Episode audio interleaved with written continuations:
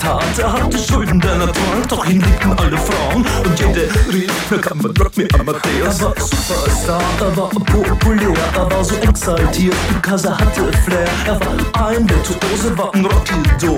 Und alles rief, na kann man Rock me Amadeus. Amadeus, Amadeus, Amadeus, Amadeus, Amadeus, Amadeus, Amadeus, Amadeus. Oh, oh, oh, Amadeus. Come Amadeus, Amadeus, Amadeus, Amadeus, Amadeus, Amadeus, Amadeus abadeus. Es war um 1780 und es war irgendwie no Plastic Money anymore. Die Banken gegen ihn. Woher die Schulden kamen, war wohl jedermann bekannt. Er war ein Mann der Frauen, Frauen liebten seinen Punk. Er war ein Superstar, er war so populär, er war zu exaltiert, genau das war sein Flair. Er war ein Virtuose, war ein Rocky Doll und alle suchten heute Captain Rock me. Amadeus, Amadeus, Amadeus, Amadeus,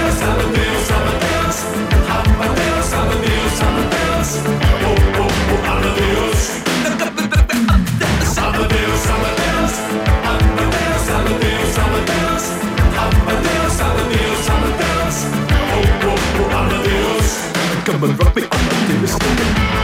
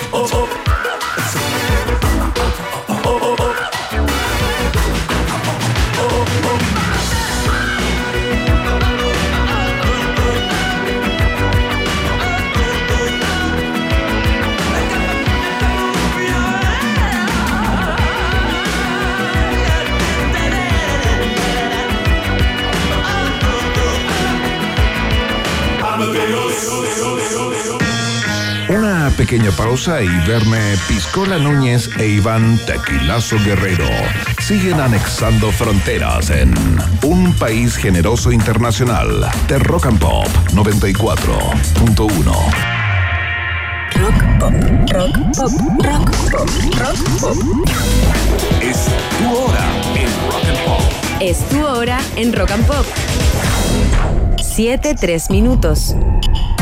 Todo converge en Hotel Nodo.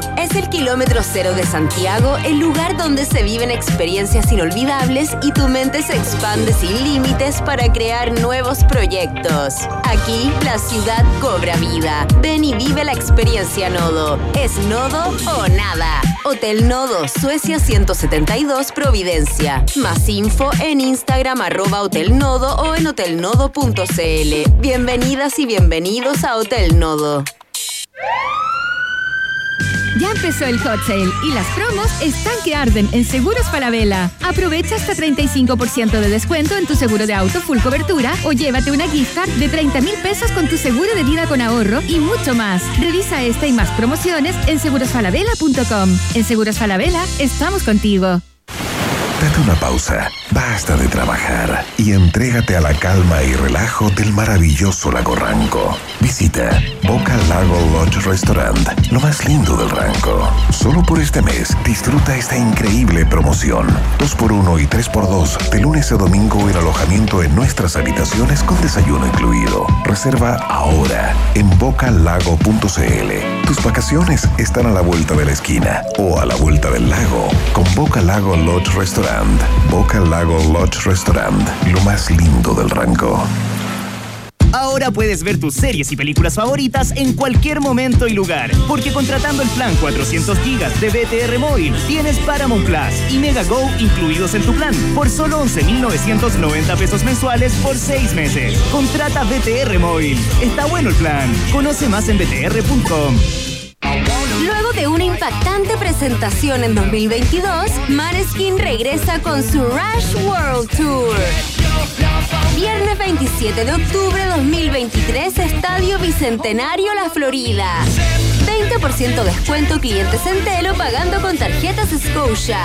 Consigue tus tickets en ticketmaster.cl. No te pierdas a Maneskin en un show lleno de energía y rock and roll. Para más información visita dgmedios.com.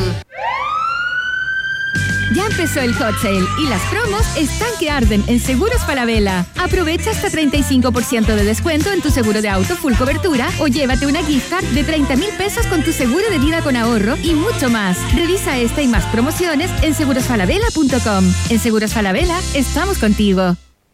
¿Sabías que la auténtica cama europea es Flex? Ahora, además de entregarte el mejor descanso, te queremos premiar con un viaje a Europa. Todas las compras sobre 199.990 pesos en nuestras tiendas Flex participan por un viaje a España. Aprovecha esta oportunidad y juégatela por el viaje soñado. Usa el código Europa Flex y obtendrás además despacho gratis en cualquiera de nuestras tiendas. Recuerda, Flex te lleva a Europa. Infórmate de las condiciones de la promoción en www www.tienda.flex.cl. Iván Jalapeño Guerrero y Verne Cacho de Cabra Núñez siguen poniéndole mucho chile a esta ensalada llamada Un País Generoso Internacional que sigue picando dos veces en Rock and Pop.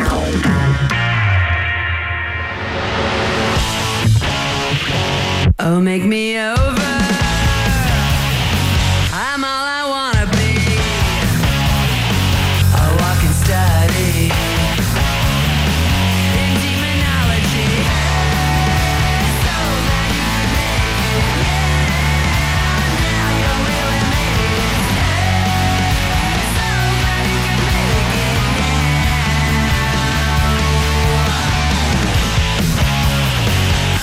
Look at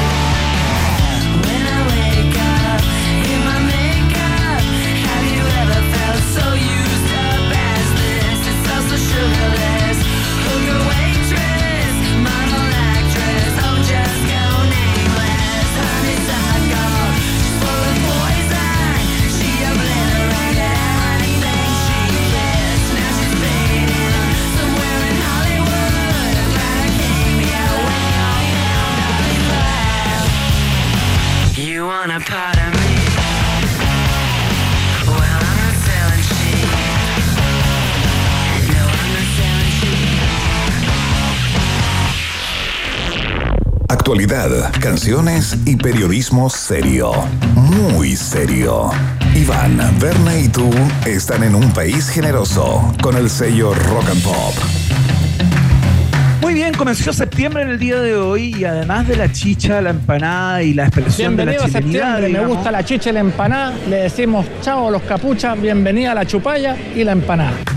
No era necesario, pero bueno, eh, le da algo de contexto a lo que quiero plantear, ¿no? Eh, comienzan los recuentos, comienza la revisión eh, de nuestra historia, eh, la conversación al propósito de lo que ocurrió el 11 de, de septiembre del 73. Eh, hay cierta algidez política a propósito del re- revisionismo por parte de ciertos sectores y la mirada sobre ese hecho, ¿no? Pero lo que es cierto también es que el arte y la cultura también tuvo una una una manifestación importante a través del cine, a través de la televisión y sería muy interesante revisar qué ha dicho el cine eh, con respecto a nuestra historia política de los últimos 50 años. Y ya está aquí con nosotros para hacer esa revisión y su propia selección. Bene Núñez, por favor, preséntela con pompa y circunstancia. Oye, es que es tan largo, tan largo su currículum que solo diremos que es co-creadora, editora general de la enciclopedia del cine chileno, cinechile.cl, periodista, escritora, amiga de la casa, Antonella Estaves, bienvenida a un país generoso. Hola, queridos. ¿Cómo Hola. estás, Antonella? Bienvenida a septiembre. Mira, esperaba septiembre con unas ansias. Qué rico hace. Atención, atención, se viene la valla de Antonella Esteves en un país generoso. ¡Vamos, Anto! Eh, que viva septiembre, la primavera. Las alergias y los volantines. Que viva la chicha, el pan amasado. Y sobre todo, los colorines. ¡Extraordinario! ¡Extraordinario! Más puro estilo Felipe Alessandri. Haciendo escuela. Aparte, hizo algo muy difícil, ¿ah? porque es una rima consonante que no contaba de cuatro versos, sino que se fue a seis versos. No, es que otro Lo que nivel. lo hace mucho más complejo, Pero otro Iván, nivel. Iván, siempre te he dicho en pauta, no sube el pelo Antonella Esteves acá a nivel intelectual, eh, cultural. Oye, estamos muy entusiasmados con esta vuelta que le diste también a, a- a este, a este mes, a estos días, ¿no? Que suelen ser complicados, incómodos No, para muchos, ¿no? Pero me encantó esta vuelta, ¿no? Eh, y además la selección de películas, ¿no? Estos eh, cinco documentales, eh, cinco películas de, de ficción, ¿no? En el cual tú crees que se habla de Chile, ¿no? Sí, sí, sí. A ver, varias cosas. Primero, decir, por supuesto, estamos en un momento, como, como decía Iván, eh, bastante complejo. Llama la atención. No sé, no sé si a ustedes les pasan. Hace tres años nunca hubiéramos pensado que la conmemoración de los 50 años del golpe militar iba a estar tan peliaguda en términos de Claro, discurso. Posible adelantarse. Eh, y aquí estamos, estamos eh, poniendo, en- eh, hay quienes están poniendo en cuestión algunas cosas que son hechos fácticos, ¿cierto? Eh, hay informes, no solamente nacionales, sino también de organizaciones de derechos humanos internacionales respecto a lo que ha pasado en Chile desde el 73 en adelante. Y una de las razones por las que llegamos a este lugar peleagudo tiene que ver con la construcción de los discursos. Ajá. Y un discurso que se ha construido de manera consistente es que el cine chileno ha hablado demasiado de la dictadura. Es cierto, es cierto. ¿Cierto? Yo lo ¿Ustedes han escuché. escuchado eso? Yo lo escuché en los 90, ponte tú. Oye, No, afuera detenidos desaparecidos, militares, represión, exilio y tenéis De películas. hecho, en algún momento, en algún momento el cine chileno eh, tenía muy mala prensa, eh, además de por el sonido, que las personas planteaban que se escuchaba mal el cine chileno como en general a propósito de su factura, era, no, todas las películas se tratan de lo mismo y la tortura y la dictadura. Y eso parece que no es tan asiento en el Astel, No es para nada así. De hecho, voy a aquí sacar los galardones. Eh, mi primer libro se hacía exactamente esa pregunta. ¿Cuánto del cine chileno de la transición efectivamente habla de la dictadura? Y realmente, que habla, habla de la dictadura en los 90, y una película, No te creo. que es Amnesia. ¿En serio? ¿La única? Sí, bueno, Archipiélago uno podría decir que se acerca, porque, pero está, está como, está como en los, en los, eh, En los márgenes, en los márgenes. ¿cierto? Igual que uno podría decir la frontera, ¿cierto? Claro, porque claro. no se trata exactamente de la dictadura. tangencial. Es tangencial. eh, pero si uno piensa desde Imagen Latente, que es una película que se estrenó en 1987, afuera, porque acá estuvo prohibida, se estrenó en 1990, están esas dos y después no hay nada hasta el 2004 con Machuca. Ah, mira, Machuca es como, es como el volver a. Y que se habla derechamente Sí. de la dictadura. Y una película además eh, incuestionablemente buena, una linda película, Es ¿no? una Tremenda. preciosa, preciosa película. Oye, bueno, y esa es justamente la que encabeza tu, tu listado, ¿no? Sí, sí, pero antes quiero dar este dato entonces, como para ir contra todo ese prejuicio que ya seguramente debe haber algún auditor, alguna autora está diciendo, ay, pero que lata el cine chileno, la dictadura. Déjeme decirle a usted que cree eso, que solo el 14 películas, del el 14% de las 570 largometrajes hechos en Chile entre el 2001 y el 2022, solo el 14%, 82, hablan incluso tangencialmente Ajá. de la dictadura. Listo. Dato mata relato. Dato Mata Relato, esta es una investigación de mi socito Marcelo Morales, director de cinechile.cl y también director de Cineteca Un Nacional. saludo, ¿ah? Pero un seco, lo queremos tantísimo. Entonces, sí, películas que yo creo que vale la pena ver. Creo que una de las cosas que eh, hace la cultura y el arte es poder acercarnos a aquello que no hemos vivido, a aquello que nos parece distante, a una experiencia que puede resultarnos ajena. Y para mí, eh, mi formación política ha tenido mucho que ver con la cultura que he consumido. Yo no vengo de una familia política, no tengo familiares detenidos desaparecidos, ni exiliados, eh, ni, ni nada de, de ese estilo. Y mi formación ha tenido que ver con el consumo cultural y, y empaparme de las historias y entender mi propia historia desde ahí. Y eso es un poco lo que vamos a hacer. Entonces, la primera que quiero, voy a hacer cinco ficciones y cinco documentales, alcanzo. Imagen Latente, que es una película de Pablo Perelman, que fue filmada en 1987 Ajá. y que está inspirada en la misma historia de Pablo Perelman, que tiene un hermano detenido desaparecido. Y aquí Bastián Bodenhofer interpreta a Claro. un personaje eh, inspirado en, en el director eh, que no sabe muy bien cómo vincularse con esta pérdida, si militar o no, distanciarse o no. Y es una película realmente hermosa que se puede ver en Cineteca Nacional, en la, en la Cineteca Nacional Digital. Ajá. Así que está muy disponible, es Ahí muy tú, interesante. tú entras al link nomás. Disculpa. ¿Es así de simple? Es así de simple. Ya. La coprotagonista es Luz Croxato, ¿no? En esta no. En ¿O no? es- ¿O estoy confundido, Es eh, María Izquierdo, la que hace de la esposa Ah, de, ya, de. También Ok. aparece Slomich Weiterman. Aparece Gloria Muschmayer en un papel chiquitito, pero deja la escoba porque es una mujer que fue, que fue torturada. Es, realmente es una película muy, muy conmovedora y además muy interesante cómo se hizo esa película. Es Sí, claro, un poco. Claro. Bueno, hay que ser, había que ser valiente, ¿no? Pero ¿sabes qué? Yo estuve con Perelman hace poco en una muestra que se hizo en el GAM eh, organizada por Chile TV eh, en el conversatorio, porque se mostró imagen latente, estaba lleno. Y yo le preguntaba por esto mismo, ¿cómo hicieron esa película? Qué Claro, difícil. claro. Y él decía que, bueno, un poco, estaba haciendo publicidad todos ellos. El, el mundo del audiovisual Claro. sobrevivió a la publicidad en los 80. Y eh, básicamente era como que hacían como que estaban filmando publicidad. Claro, los lesos Y todo, claro. muy, y todo muy controlado. ¿cierto? tranquilo, Pero piola. que estaban tan como contentos de poder estar contando esta historia. Que eh, finalmente es como que, que- que fue una victoria en sí mismo hacer la película, aunque no se pudiera mostrar en ese momento en Chile. Esa es la primera. Luego, bueno, Machuca, que se estrenó en la quincena de Cannes, que es una película muy importante, también inspirada en, la- en el propio testimonio de su, de su autor. De su director. Eh, claro. Claro, Andrés Wood eh, estuvo en el St. George, que fue un colegio en donde se hizo esta experiencia de traer a pobladores vecinos del colegio a estudiar junto con los niños bien del colegio. Sí, claro, Eh, Y lo que produce eso y también ayuda a ver yo creo complejizar eh, el, cuando hablamos de qué fue, lo que, qué fue lo que sucedió en la UP, cuáles fueron las tensiones que no solamente estaban pasando en las altas esferas del poder, efectivamente había Sí. una tensión entre la población y había una lucha de clases muy, muy fuerte. Y yo creo que Machuca se hace cargo de contar esa parte de la historia que a mí me parece que es interesante visibilizarla también. Además de la violencia, además del maltrato, etcétera, creo que es. Aparte, entrega una mirada del activismo político en las po- poblaciones, Antonella, eh, una situación que no muchos tenían la posibilidad de conocer. ¿No? Eh, en los barrios, en los pequeños barrios, las protestas no ocurrían tan solo en la Alameda, eran las vistosas las que estaban en el, en el, en el central, ¿no? De las nueve de la, de la noche, que sí es que estaban. Pero lo que pasaba en las poblaciones está retratadísimo en esa, en esa película. Y me encanta, que, me encanta que hayas dicho eso, Iván, porque ahí vengo con la siguiente película que no voy a recomendar, voy a cuestionar profundamente. Yo escribí de esta película cuando se estrenó en el 2012, participé en foros y otros hablando. No voy a decir contra, ¿no? Uh, se enojó Antonella. No, si no me enojo, porque, a ver, a mí me, me pasa lo siguiente. Yo creo que el cine siempre tiene un punto de vista. Eh, siempre tiene un punto de vista. El problema es cuando ese es el único punto de vista. ¿Cierto? Entonces, ¿cuál es el problema de No de Pablo Larraín? Que me parece que es una gran película. Eso es lo que quiero decir primero. Es una gran película. Está muy bien hecha. Es una película que además utiliza muy bien los materiales de archivo y nos emociona profundamente con poder ver eh, material de lo que fue la campaña del No, etcétera, ver a Patricio claro. Bañado, ¿cierto? Ver todo eso está muy bien amalgamado en el relato de la película. Pero en mi opinión, la película instala la idea de que el plebiscito se ganó única y exclusivamente gracias a la publicidad. echándose al bolsillo exactamente lo que comentaba Iván.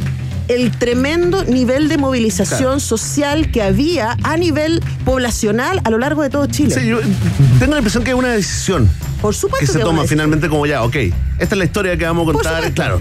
¿Puede Pablo No nos dan las dos horas, no nos dan las dos horas para... Por supuesto, y tiene Sí. todo, o sea, insisto, un director puede contar la historia que, que- que quiera, luego ahí lo tienen haciendo de Pinochet vampiro, o sea, literalmente puede contar la historia que quiera. El, el ruido que a mí me hace es que como no hay demasiadas historias al respecto, las nuevas generaciones, y esto yo se lo he preguntado muchas veces a, a mis alumnos, ¿no? Sí. Y también la gente que ha vivido afuera. Claro. Así como ya, pero a ver, ¿cómo, cómo hacemos para, eh, para entender este momento, ¿cierto? Si yo no tengo más antecedentes. Es un poco lo que Claro, me pasa si con... te quedas con la película, te quedas Eso mal. fue, eso claro, fue lo con que una pasó. información. Claro, estás apelando de alguna manera como a la responsabilidad social de alguna manera de Claro. quien Sí, eh, ahora- de alguna manera Y que lo ganaron hace los- una y que lo película sobre ciertas publicistas, el- el temáticas. publicista, sí. claro. Exacto. Ahora, de nuevo, Pablo Arraín puede hacer lo que quiera, cualquier director puede hacer lo que quiera, pueden contar la historia que quieran. Eso es real. Pero cuando uno toma una historia que tiene este peso histórico, también te tiene que ser responsable. Bueno, de nuevo, yo siempre digo, Goodbye Lenin es una película que yo amo y yo no sé si la caída del muro fue así. Porque Claro. yo no tengo esos antecedentes. Entonces es, me tengo que quedar con lo que me cuenta el director, ¿no? Y aquí con No pasa algo parecido para las nuevas generaciones y para la gente que no vivió. Yo tengo los antecedentes para poder decir, espérate, pero es que no está contando solo un lado de la historia y es harto más complicado que eso. El problema es que cuando no tienes los antecedentes y te quedas solo con eso, es peliagudo. Insisto, puede hacerlo, por O supuesto sea, que puede hacerlo. así como el director tiene el derecho a contar la historia que tiene, el espectador tiene el derecho también a no parecerle la historia que cuenta el director, digamos. No, no creo que haya que pedir ni entregar tantas eh, ni tantas excusas de por qué eh, estuviste, eh, eh, digamos, enrevesada cuando se cuando se estrenó esta película. Sí, po. Eh, Se puede ver, ¿no? Eh, Sí, en alguna no plataforma. está en filming. Ah, muy bien, ya. De- y de tanto Y yo creo que está en alguna de las, yo creo que está en alguna de las típicas también, perdón, Sí, y en puede algunas ser. Yo lo plataformas busqué, de yo streaming, lo- no sé si en Amazon, ¿no? Yo la busqué, pero no la encontré, la encontré en filming, Ah, ya, pero capaz ya, que esté por ahí. Capaz que esté por ahí porque uno no sabe. Así que si alguien sabe, pues nos puede decir en No le pusiste mucho empeño tampoco a buscarla. tanto. Sí, sí, digamos. no hubo tanto para- ahínco. Para, para que vamos a seguir. Ahora, a mí me llama la atención que esta, esta película ganó el Art Cinema Award en Cannes, ganó el premio Siena a la mejor película eh, y también ganó el premio Coral en La Habana, en el Festival de Cine Latinoamericano La Habana. Entonces, como que en su momento, insisto, Claro. yo creo que es una gran película. No, sí, sí, Mi- tuvo. mis peros son otros. Luego, sigo en ficción. Atención. Ya. La última frontera, que es una película que está en onda media y yo aquí siempre despliego, o sea, es como yo soy muy transparente. Yo les hice clase a estos cabros. Ah, Entonces muy también bien. la chochera se me sale porque Andrés Opaso y Fernanda Abarca, sus codirectores, eh, fueron alumnos míos de Historia del Cine, pero además yo les guié la tesis a ambos eh, y son unos bacanes.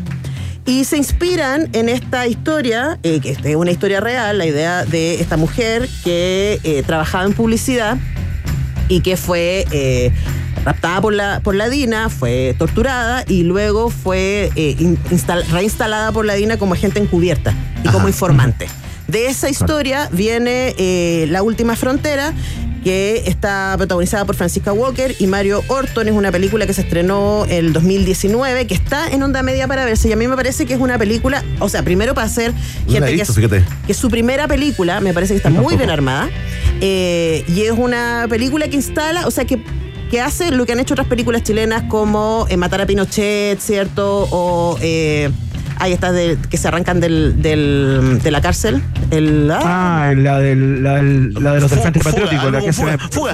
Ayúdame, ayúdame. No, no, la que protagonizó Benjamín Vicuña, ¿no? Sí, no quiero googlear. Esa, pero bueno, ya, toda la gente nos está gritando al parlante la- el nombre de la La película. de bueno. Abdala, Abdala, La, Abdala. es el la del este, este que pololeó con El la, este, el este, con el la este. pampita, po. Bueno, El la este. vicuña, po. David Albala es el director. Sí, po. Eh, ya no, Ya, bueno, de fuga. esa. Pacto de fuga.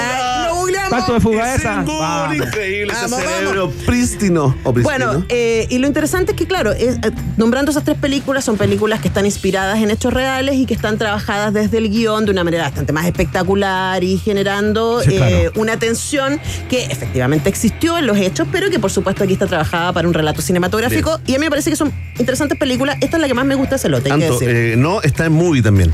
Eso me Bien, gustaste, ya. bien. El movie Eh, también. Rodrigo Salvo informó. Gracias, Ahí, Rodrigo. la Gracias. Rodrigo. Eh, y la otra que quiero recomendar de ficción, después me voy a pasar a los documentales, es 1976 de Manuela Martelli. Segunda aparición de Martelli en tu lista. ¿eh? Sí, aquí como directora. Sí, claro, tremendo. Tremenda. Tremenda ella. ¿eh? Tremenda. Qué Yo soy muy fan. Estoy muy fan de la Manuela Martelli. Le tengo muchísimo, muchísima admiración. Además, este guion está coescrito por ella y por la Ale Moffat, que también es una súper genia, eh, una escritora y guionista muy, muy destacada. Eh, Me gustó bastante esa película, fíjate. ¿Por qué te gustó, Iván? 1979. Cuéntamelo. Me gustó, la encontré, me gustó como el intimismo, ¿no? Eh, una película súper íntima respecto, digamos, el golpe de Estado, lo que pasó el 73 y post 73 está puesto en general en grandes relatos, en grandes historias, en metarrelatos.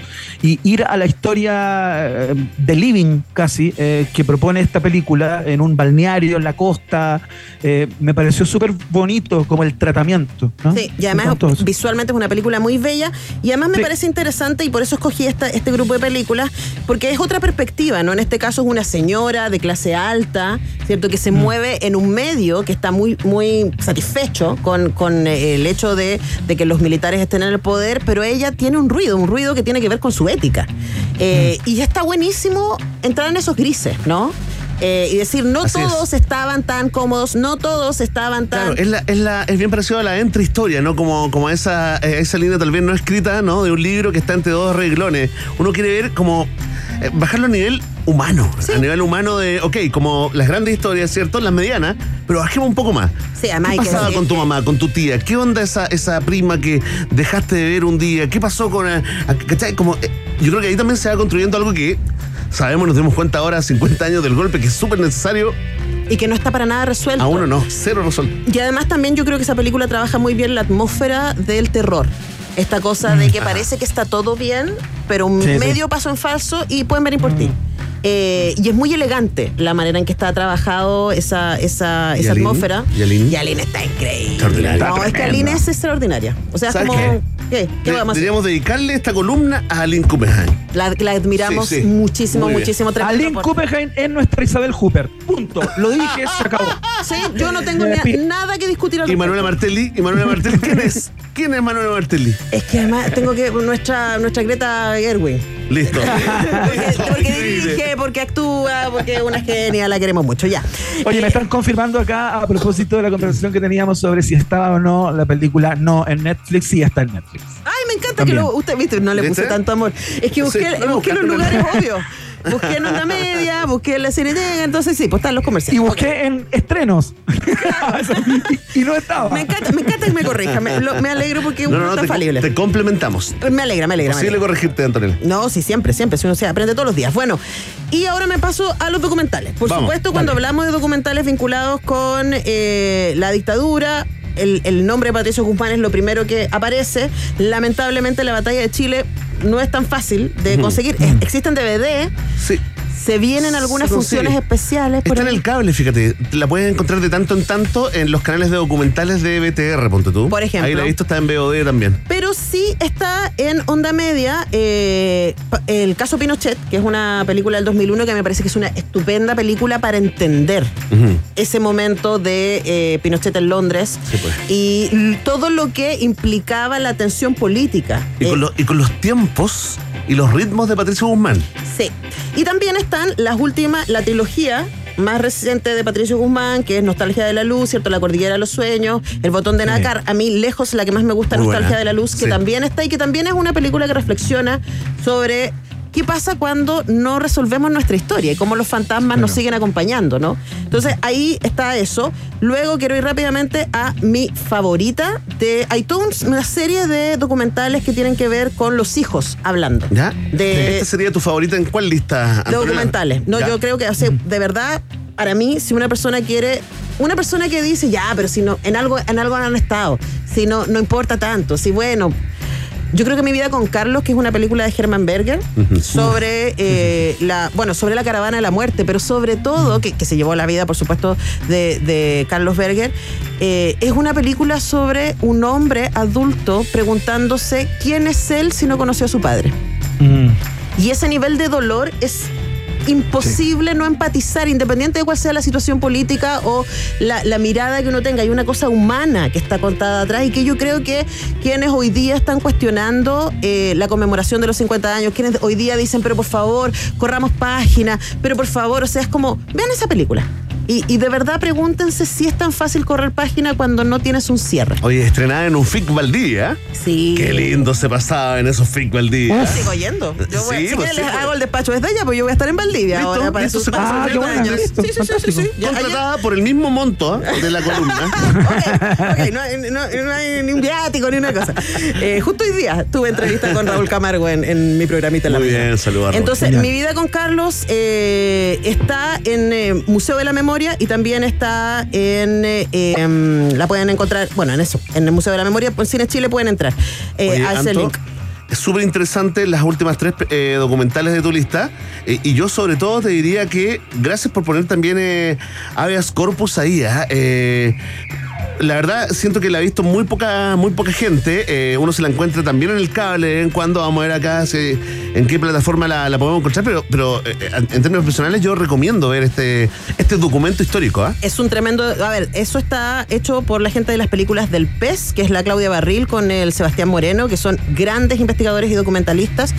Eh, ellos tienen una serie de películas, como eh, La ciudad de los fotógrafos, también Guerrero. Ah, mira. Ajá. Eh, pero Habeas Corpus la escogí porque me parece que para que uno pueda entender lo que sucedía con las víctimas y sobre todo con las familias de las víctimas en el contexto de la dictadura y el nivel de desamparo en el que estaban. La Vicaría de la Solidaridad fue un espacio de contención y fue un espacio de tratar de buscar justicia en un contexto de absoluta injusticia.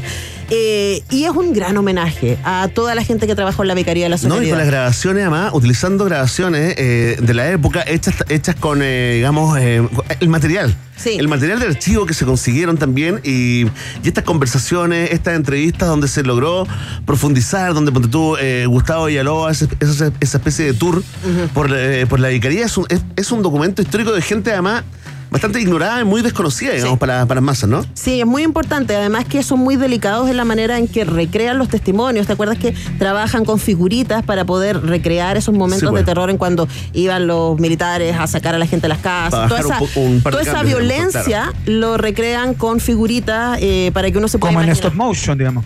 Es como, como, claro, como Sí, como pequeños. juego infantil, como, juego claro, infantil, sí. como te hacen la Ah, escena, ¿no? Pero no, no hacen animación. Solo la escena está puesta ahí y el Ah, resto lo deja perfecto, para que tú te lo imagines. Sí, sí, sí, sí. Y de verdad Sí, es- sí, sí, sí, sí. es muy, muy buen documental. Es un gran, gran trabajo que yo recomiendo mucho ver. Eh, luego, esto. Chicago Boys, que también es un tremendo trabajo de Carola bueno. Fuentes y Rafael Valdevillano. Hay un libro en donde está todo el Sí, material claro. que no alcanzó a quedar en el documental. Y esto Sí. también es para toda la gente que dice, ya, pero a ver, yo nací en los 90, no tengo nada que ver con la dictadura. Es como, a ver, mijo, mija. Oye, pero te quiero contar algo que pasa con Chicago Boys. ¿Qué pasó? que también es muy apreciada eh, por, por la gente que, digamos, eh, eh, le- le gusta y, y admira y siente que los Chicago Boys dejaron un legado importante. Bueno, ellos mismos salen ahí defendiendo su Eso legado. te digo que es la vuelta, Sí, claro. es la vuelta que logra el trabajo de, de Carola Fuente. Yo creo que ella jamás lo, lo, lo, lo pensó, lo proyectó, ¿no? Que es que sea respetada, digamos, por la otra vereda Yo creo eh, que con este trabajo. Yo creo que ella es una genia, yo le tengo muchísimo respeto y además me parece que entrevistar a todas esas personas y lograr que se abren y cuentan las cosas que cuentan. La mujer que encontró a Paul Schaeffer. Bueno, y Sí, pues además, tiene un tremendo valor. sí, no, pero además me parece importante es como ahí aparecen los valores profundos de las clases que gobiernan este país.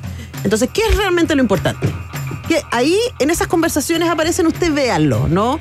Eh, y de alguna manera uno puede entender eh, cómo llegamos a donde estábamos y por qué se dio la revuelta en 2019 y por qué usted que nos escucha está tan endeudado. Bueno, vea Chicago Boys y va a entender. Eh, y para cerrar, dejé El Pacto de Adriana, que es una película de la Lisette Orozco, eh, también muy admirada y que se eh, sitúa dentro de esta nueva eh, línea de documentales que están apareciendo, que de hecho ayer se estrenó Bastardo, que va en la misma línea, Sí. que son de alguna manera los documentales disidentes en términos de que son familiares de gente que estuvo... Los hijos de también, ¿ah? Claro, Bueno, en el caso de Bastardo es Claro. el hijo de una persona que se dedica a tortura. digamos. Claro, y en el caso del pacto de Adriana, Adriana era la tía de Lisette y Lisette la adoraba, la admiraba, era su referente y empieza cuando, cuando la tía le dice, oye, estoy siendo atacada, me persiguen, no sé qué, ella empieza a investigar quién era su tía y se da cuenta que su tía efectivamente trabajaba para la DINA y que también había estado metida en situaciones tremendamente oscuras y es muy duro el Bien, documental bien. porque es el proceso de la sobrina de darse cuenta Claro. quién era su tía. La pérdida de la inocencia. Es tremendo documental, así que ahí, y eso, todos los que nombré eh, están en Onda Media, Acepto mi vida con Carlos, que está en el Museo de la Memoria y los Derechos Humanos. Oye, la mansa lista de Antonella Esteves. No hay duda, tomaste nota, lápiz y papel, agenda Rain. Para que todo este mes, oye, yo creo que un buena, es una buena misión, Antonella, instalada hoy, de pegarse una repasada por estas 10 O sea, películas. estamos a uno. De aquí al 11 vean una al día. Muy bien, Van a, listo. van a tener Ya. otra mirada. Ahí nos cuentan. Me pueden escribir al Y la Instagram y me dicen cómo, qué les pareció. ¿Cuál es tu Instagram? Porque mucha gente quiere preguntarte las plataformas nuevamente, ¿no? Es se puede súper ver. misterioso mi A Instagram. ver. Antonella Esteves. Muy bien. Le Oye, puso dificultad. Sé que te confunden mucho con Antonella Ríos. Le pedimos a la gente, digamos, que no, que, que se fije bien en el apellido. No, no, le, no le llevo Sí, sí, el sí, pues. OnlyFans. Antonella Esteves, muchas gracias por la columna del día de hoy, como Querido, un siempre. placer. Abrazo. Un abrazo. Abrazos que te lleguen hasta México, querido. Gracias, querida. Ya, vamos, Verne Núñez, a escuchar música, ¿no? O, o nos vamos directo a la pausa. Lo que tú quieras, ¿Qué dice Iván. ahí? Sí, porque es viernes, sin corbata, sin zapatos. Escuchemos, a, escuchemos a, a Tiro de Gracia, Verne Núñez. El otro día estuvimos hablando de ellos a propósito de que se cumplía un año más del lanzamiento de Ser Humano, ¿no? Disco fundamental Tremendo. para el hip hop criollo. Y vamos a escuchar uno de los singles eh, que salió de ese disco. Es el juego verdadero en la 94.1. Cuando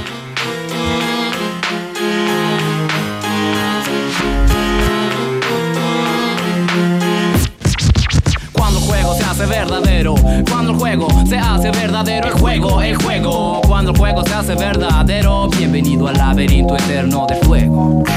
Trato de desenvolverme entre tanto sueño y vida. No encuentro salida, el clima golpea mi cara. Mi carácter se hace maña cada vez que el juego es verdadero. Dejo de lado los sentimientos que sean humanos. Ni siquiera da la mano a quienes les van ganando. Caras influentes, despliegue de una experiencia. Herederos, caras vemos, corazones no sabemos. Cuando el juego se hace verdadero, te quemas con un fuego que juega contigo como un muñeco. Cuando el juego se hace verdadero, cuando el juego se hace verdadero, el juego, el juego, cuando el juego se hace verdadero, bienvenido al laberinto eterno de fuego. Día martes, ja, menos mal que no era 13, pero no me importa porque no creo la mala suerte. Así que me levanté y decidí participar en el juego, dejar de lado lo verdadero. Cuando el juego se hace verdadero, dentro de lo que tú llamas la realidad, podrías comportarte como un animal. Cuando de esto eres el heredero, te quemas con un fuego muy violento. Eh, Cuando juego se hace verdadero, cuando el juego se hace verdadero, el juego, el juego, cuando el juego se hace verdadero, bienvenido al laberinto eterno de fuego. Como jugando en el juego verdadero. Como jugando en aquel juego verdadero. Así que pude ver a través del comportamiento cómo es que yo me acaparaba de todos los sentimientos. Noches completas bajo el techo más oscuro de la calle. Así, no me conozco ni yo mismo y te voy a conocer a ti. Sin embargo, me conformo con la actitud más pura, la cura de todo mal, el compromiso más real. Una cosa es interés, la otra amistad en serio. Ojalá que no te confundas con el deseo de dinero que perturba como lo que abunda en la justicia cuando se sabe que es corrompida, profunda herida. Y yo me doy cuenta solo, qué tonto que fui al no creer en ese juego que me perturba y que me desvía en este largo y gran sendero. Bienvenido al laberinto eterno. Cuando el juego se verdadero, cuando el juego se hace verdadero, el juego, el juego, cuando el juego se hace verdadero, bienvenido al laberinto eterno de fuego, de fuego. Cuando el juego se hace verdadero, cuando el juego se hace verdadero, el juego, el juego, cuando el juego se hace verdadero, bienvenido al laberinto eterno de fuego.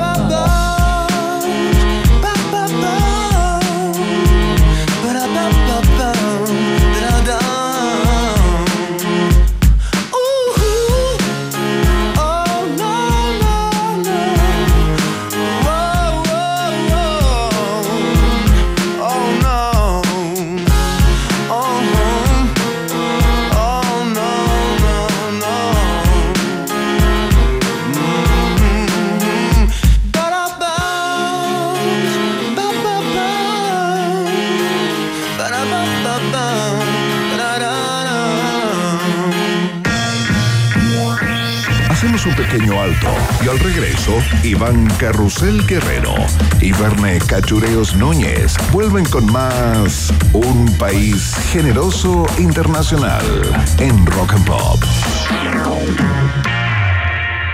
Temperatura rock. Temperatura pop. Temperatura rock and pop en Iquique 18 grados. y en Santiago. 14 grados. Rock and Pop, música 24/7. Ya empezó el hot sale y las promos están que arden en Seguros Falabella. Aprovecha hasta 35% de descuento en tu seguro de auto full cobertura o llévate una gift card de 30 mil pesos con tu seguro de vida con ahorro y mucho más. Revisa esta y más promociones en segurosfalabella.com. En Seguros Falabella estamos contigo. Luego de una impactante presentación en 2022, Maneskin regresa con su Rush World Tour. Viernes 27 de octubre 2023, Estadio Bicentenario La Florida. 20% descuento clientes en Telo pagando con tarjetas Scotia. Consigue tus tickets en ticketmaster.cl. No te pierdas a Maneskin en un show lleno de energía y rock and roll. Para más información visita dgmedios.com. Ya es oficial. En Rock and Pop nos unimos a los Pet Head del mundo. Pet Boys. Pet Boys. En su gira Dream World The Greatest Hits Live. 29 de noviembre en Movistar Arena. Entradas en puntoticket.com. Rock and Pop, radio oficial de Pet Shop Boys en Chile. Sería un pecado perdértelo.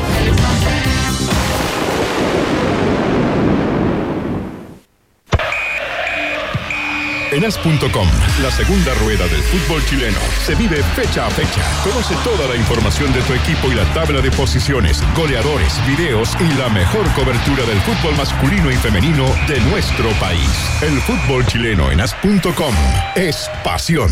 Vuelve el festival más importante de Chile, Magic Garden 2023. 17 horas de música en un entorno orgánico, un evento mágico con un line-up de otro mundo. Paul Kalkbrenner, Joseph Capriati, Arapu, Papsa y más, con el esperado back-to-back de nuestros DJs chilenos Luciano y Ricardo Villalobos. 25 y 26 de noviembre, Parque Fisa. Compra ahora tu entrada en sistema.ticket. Invitan Sunshine Group y Johnny Walker.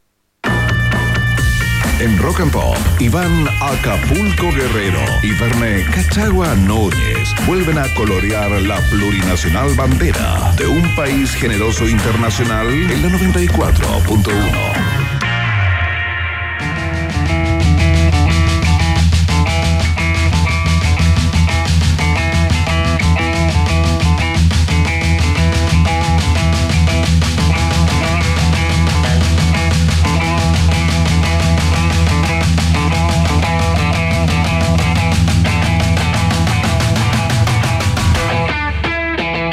Cómo no, son los Red Hot Chili Peppers a esta hora de la tarde, en día viernes en la 94.1, Can't Stop.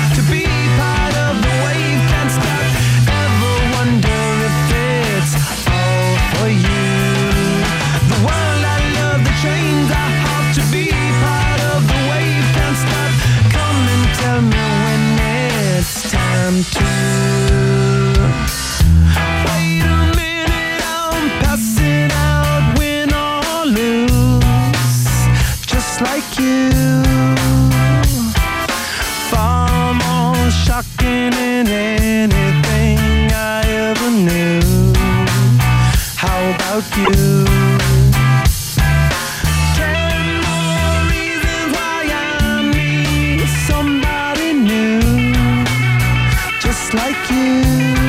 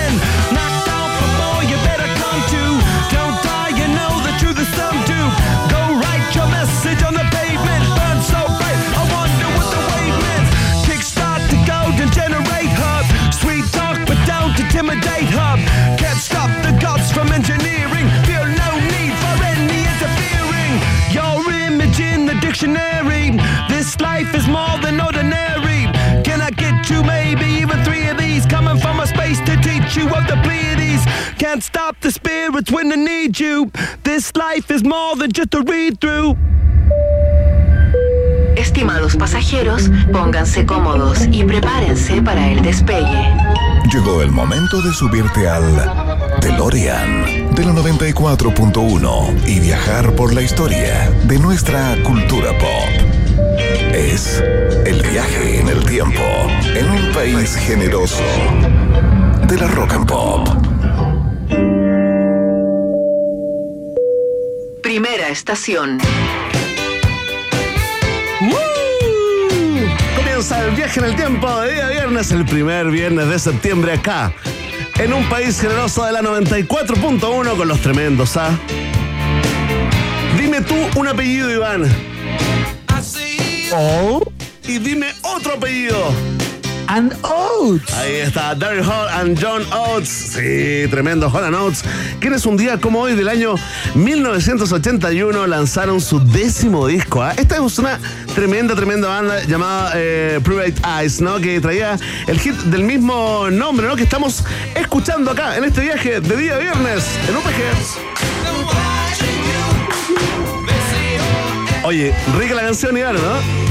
¿Banda favorita? Exquisita y, y tremenda banda, o sea, tremendo dúo este, con Holland Oates, eh, muy finos, muy elegantes en la composición. eh, a mí siempre me han gustado mucho, bueno, y no es la única canción que viene en este disco, acá hay otro hit importantísimo. Ah, por supuesto, no es la única. Acá también tenemos esta otra que hay que bailarla apenas la escuche en cualquier parte del mundo, ¿ah? Donde esté. Cacha los arreglos, cacha los arreglos, mira qué bonito esto, mira. Hermoso. Burbujitas en mi mente. Sí, po, ¿cachai? Bubbles, bubbles in my mind.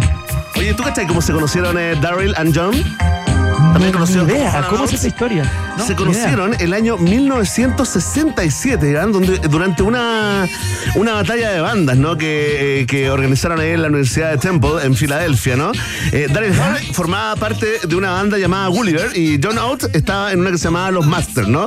Y fíjate que quedó, quedó la escoba porque la fanaticada de ambas bandas, ¿no? Eh, la verdad, la verdad, empezaron como a, a violentarse, ¿verdad? empezaron a insultarse, a escupirse, a golpearse y de pronto se armó un tiroteo. ¡No!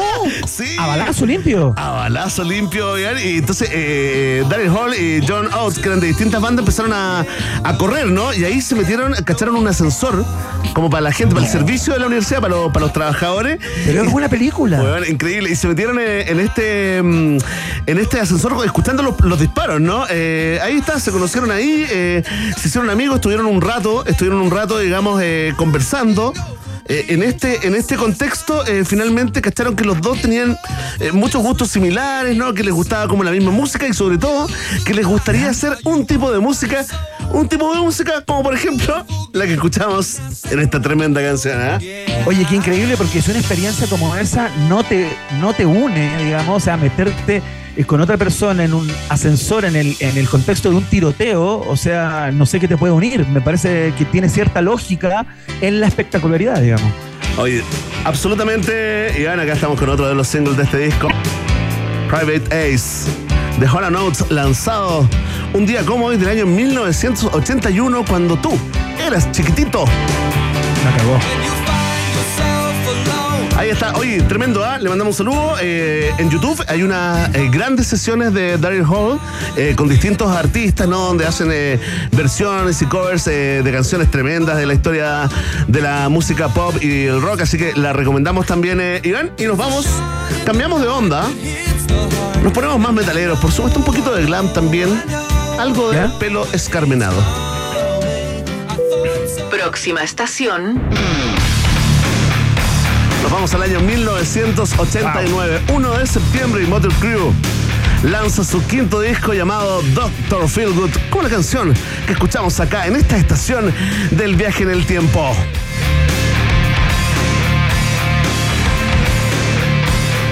Vamos, mueva la cabeza. A usted, señora, le digo. A usted, señor con peluquín. ¿Se lo pegó bien? Vamos a hacer un poquito esto de sí que es una gracia, esto sí que es una gracia, Bene Núñez, porque eh, llegar al número uno del Billboard eh, 200 o Billboard 200 en Estados Unidos en este género eh, y con esta música no es cualquier cosa. No, tremendo. Estamos hablando de una banda que vende 50 millones de álbumes. eh, Iván Guerrero, la verdad, un éxito sideral. Era la banda del momento. Y fueron la banda del momento durante mucho, mucho tiempo. eh, Despachando, digamos, en todos estos, en todos estos rankings eh, a los que supuestamente deberían estar eh, ahí, ¿no? Eh, mira. Nosotros tenemos dos años de diferencia. Yo, yo soy dos años y tantos mayor que tú, creo, ¿no? Por ahí. Que cuando uno Sí, es chico, cuando uno es chico importan, po, man. Entonces, claro, Sí, cuando claro. yo estaba empezando a ir a, eh, eh, eh, digamos, eh, estaba como en tercero medio, en el pic del carrete escolar, y la verdad, la verdad, ponían esta canción en las fiestas, Iván. Sí, Y me locu- acuerdo, me acuerdo. y locura total, y vendíamos entrada y completo, y vendíamos completo con bebida en oferta, juntábamos plata para el paseo de curso. Oye, Sí, yo me acuerdo que era un desafío para. Típico que uno tiene ese amigo que está empezando a tocar guitarra o que toca un poco y quiere complejizar y llegar un poco más allá en su performance. y tocar las canciones de Motley Crue en ese momento eh, era como el desafío máximo, ¿cachai? Yo tenía un par de amigos que tocaban estas canciones o intentaban tocarlas eh, y en general los guitarristas de todo este tipo de banda eh, son muy virtuosos, ¿no? Entonces, si lograba y hacer el punteo y el riff, eh, ya estaba ahí. Así es, Iván, eh, vamos a. Vamos a dar eh, dos links, ¿no? Que tienen que ver con la, con la banda, con Motley Crue. Eh, una es la, la biopic, ¿no? The Dirt, eh, que está en Netflix. Ahí puedes ver, es buena. La verdad, la verdad, es muy, muy buena la película sobre los Motley Crue. Muy divertida, hay que tomársela con, con relajo. Verla hoy día en la noche, ponte tú esta noche de viernes, el primer viernes de septiembre, está bueno.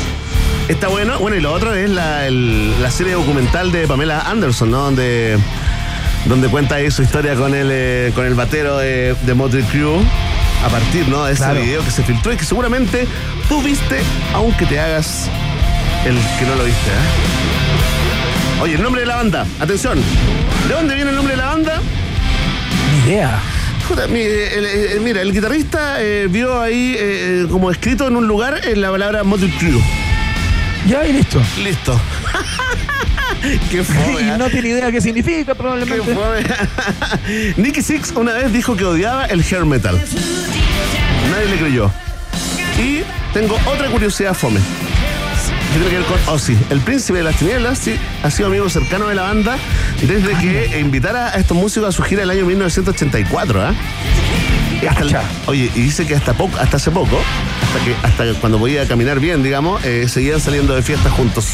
Tremendo. Ahí está. Uh. O sea, uno no puede ni imaginar lo que No, carreteó imagínate, Motley. Crue, ¿no? Lo que carreteó esa banda, lo que carretearon juntos, lo que consumieron, lo que tomaron, cuánto hicieron el amor, por decirlo de una manera polite. ¿Cuánto hicieron el amor? Quédate, quédate con esa frase porque algo tiene que ver con la última estación en este viaje en el tiempo. Última estación. Oye, te quiero contar un poco de interna, Guerrero Vena, ¿no? Porque tuvimos que cortar, acortar la- el viaje en el tiempo de hoy en varias estaciones, ¿ah? Teníamos la estación de Tina Turner, otra con el Nokia 3300, ¿no? Pero una que nunca estuvo en discusión es esta de Gustavo Cerati, porque un día como hoy, como tú sabes bien, y todos los fanáticos y fanáticas de este chileno llamado Gustavo Cerati, un día como hoy del año 2009 lanzó su disco Fuerza Natural, ¿ah? El quinto y último álbum como solista de Gustavo Cerati. ¿Y qué le voy a hablar yo de Cerati si tenemos al Cerati chileno en un contacto No, en vivo y en directo desde la capital de. México? Iván, oye Iván. Ya, pero despáchate esa. Acá esto, esto te provoca sentimientos. da- Hay varias curiosidades, hay varias curiosidades respecto a este disco. eh, aparte de eh, de que fue concebido casi exclusivamente eh, a propósito del amor cada vez más desarrollado de Gustavo Cerati en ese tiempo por las máquinas, ¿no? Estaba muy como embelesado con la cantidad de cosas que se podían hacer. Yo te diría desde Bocanada en, en adelante, ya empezó a componer y a samplear prácticamente todo o mucho, gran parte de la música que planteaba. Y otro elemento, a propósito de lo que pasó después con Cerati, eh, su accidente cerebrovascular y su, y su posterior muerte, hay muchas personas que han encontrado en este disco ciertas frases como premonitorias eh, o eh, ciertos mensajes medios ocultos respecto a lo ¿En que vendría para él. Ah, ¿Cachai? pero- hay pero algo de cosa premonitoria. Como, como que iban a ver, como cuál? No, No, no sé exactamente. ¿Bustamante no, no, Moment? no ¿Bustamante Moment? No, no, no, no es Bustamante Moment, pero, pero eh, hay, hay, hay ciertos pasajes del disco que tienen como una nostalgia y como una, como una profundidad propias de una despedida, como de un final, ¿no? Eh, sin sin él eso. seguramente la saberlo, quererlo. Te escucho y me duele la o esperarlo. Oye, te voy a contar un dato curioso, porque como es viernes, ¿ah? sin corbata, contamos curiosidades de los protagonistas del viaje en el tiempo. Fíjate que Cerati no tocó ni una sola guitarra para componer este disco, ¿ah?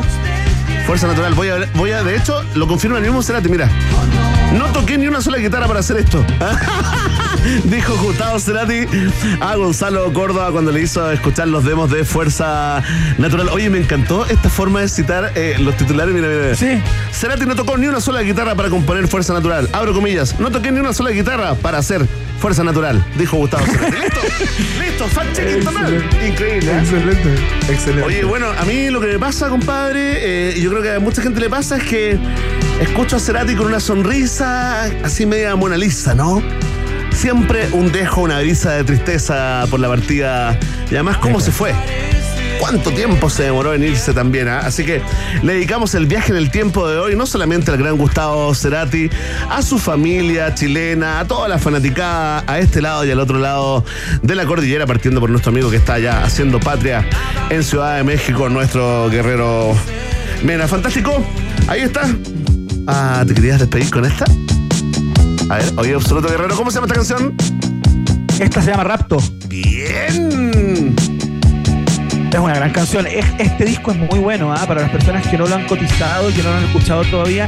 Es un gran disco. Yo diría unos grandes, uno de los grandes discos de, de Gustavo Cerati. Eh, tiene tiene ese, ese sino de ser como el último, que tampoco salió en un momento donde la fama para él y la gloria fuera tan bullante, pero es un gran, gran, gran disco. Mira, yo te diría en palabras propias que el resultado fue un disco clásico, temporal, considerado por muchos como la obra maestra y la cumbre definitiva del estilo ceratiano. ¿Viste?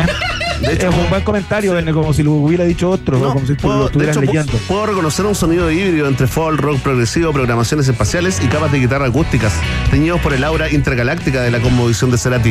Mira, me salió así. Oye, pero qué interesante. Eso es lo que me provoca la música, digamos, eh, la buena música. Oye, ya está, con esta tremenda canción ahí. Vamos a los resultados, ¿no? Con el consejo de Iván Guerrero para que usted escuche Fuerza Natural. Dejamos hasta acá ¿eh? el viaje en el tiempo y nos vamos justamente a los resultados parciales de la pregunta del día. En Rock and Pop tienes un permiso 24-7 para la pregunta del día. Vota en nuestro Twitter, arroba Rock and Pop, y sé parte del mejor país de Chile. Un país generoso de la Rock and Pop. Atención, atención. Ahí está porque el Ministerio de Justicia dio un plazo de 30 días a la ANFP para terminar sus contratos con las casas de apuestas en línea ilegales, ¿no? Que auspician los campeonatos de primera división A y B y también a más del 90% de los clubes. Ojo, a que si no cumplen, la ANFP perdería su personalidad jurídica y tendría que ser disuelta. Así que le preguntamos a los contertulios, contertulios y contertulias, ¿qué opinan de esto? Mucha gente Oye, votando. los porcentajes y los resultados. ¿ah? Está bueno, sí, sí, sí. Bueno, siempre sorprende la encuesta, eh, la, voz, la voz del pueblo, un país generoso, mira. Están votando con el hashtag un país generoso y tienen en el último lugar de las preferencias a la gente que la verdad siente que esto está mal, ¿no? Eh, está mal, digamos, eh, este plazo que le